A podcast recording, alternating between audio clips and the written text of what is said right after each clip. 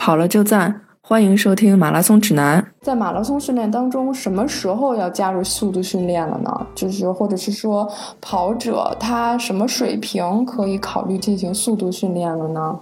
速度训练的种类有很多啊，其实咱们现在业余选手中一提到速度训练，咱们可能本能的反应就认为它是间歇训练，所以很多人非常关注这个间歇训练啊。所以我们其实今天重点可能讲的是速度训练中间的一种，就是间歇训练。如果说什么时候加入速度训练，其实因为速度训练的种类很多，比如说乳酸门槛跑，它也是一种速度训练啊。比如说按照负配速的速度去跑，比如说哪怕是你一个短。距离的反复冲刺都可能是速度训练的其中一种，但是如果说说到间歇，是可能是适用范围最广的啊一种这个提高速度的方法。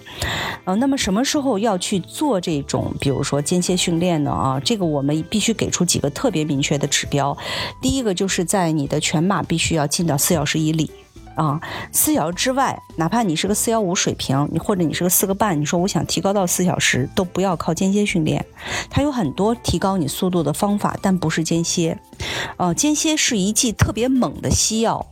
但是如果说你没有一个很好的训练基础，呃，你这个西药在你身上是没有用的，在别人身上有用，在你身上可能没有用。其实就是在整个间歇训练的过程中，它会产生大量的乳酸，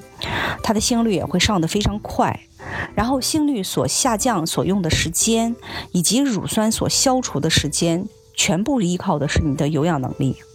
如果你没有一个好的有氧能力，别人早恢复了，都下一圈了，你还在那心率还没降下来，等很久，你这个训练就没有意义，你的运动负荷完全达不到啊。或者说你这个乳酸第一圈就堆积的不得了了，完了半天也消除不了，腿越来越抬不动，就完全没有意义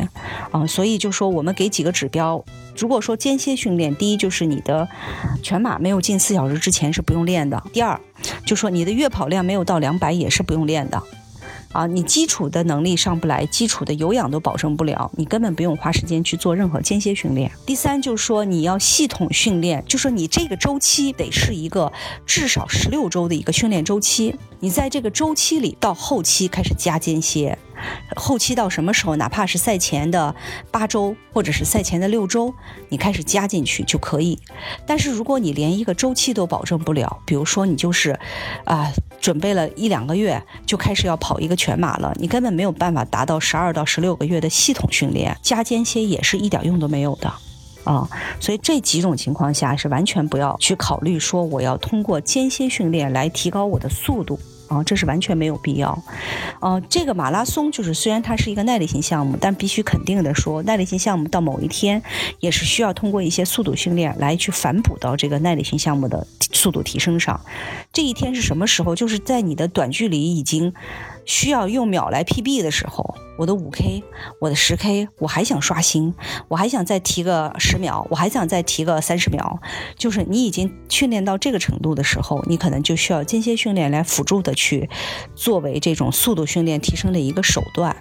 啊。所以我们就是一开场必须明确去讲。什么样的人可以练，什么样的人不可以练？所以你在很多训练计划中，哪怕是针针对业余选手的训练计划，你会看到他的间歇训练的这个呃区间，比如说两个半到三个小时的人该怎么练，三个小时到三个半的人该怎么练，然后三个半到四个小时的人该怎么练，没了，绝对没有四个到四个半的时候间歇该怎么练，没有这一档。感谢大家收听马拉松指南。我们的节目每周三播出，在各大播客客户端搜索“马拉松指南”都可以收听。我们的主播呢也都有自己的微博，我的微博是艾特段威，喜欢阳光很好。我的微博是孙飞 runner，我的微博就是我的名字石春健。我们节目的微博、微信都是艾特马拉松指南播客，欢迎大家关注。我们下周三见。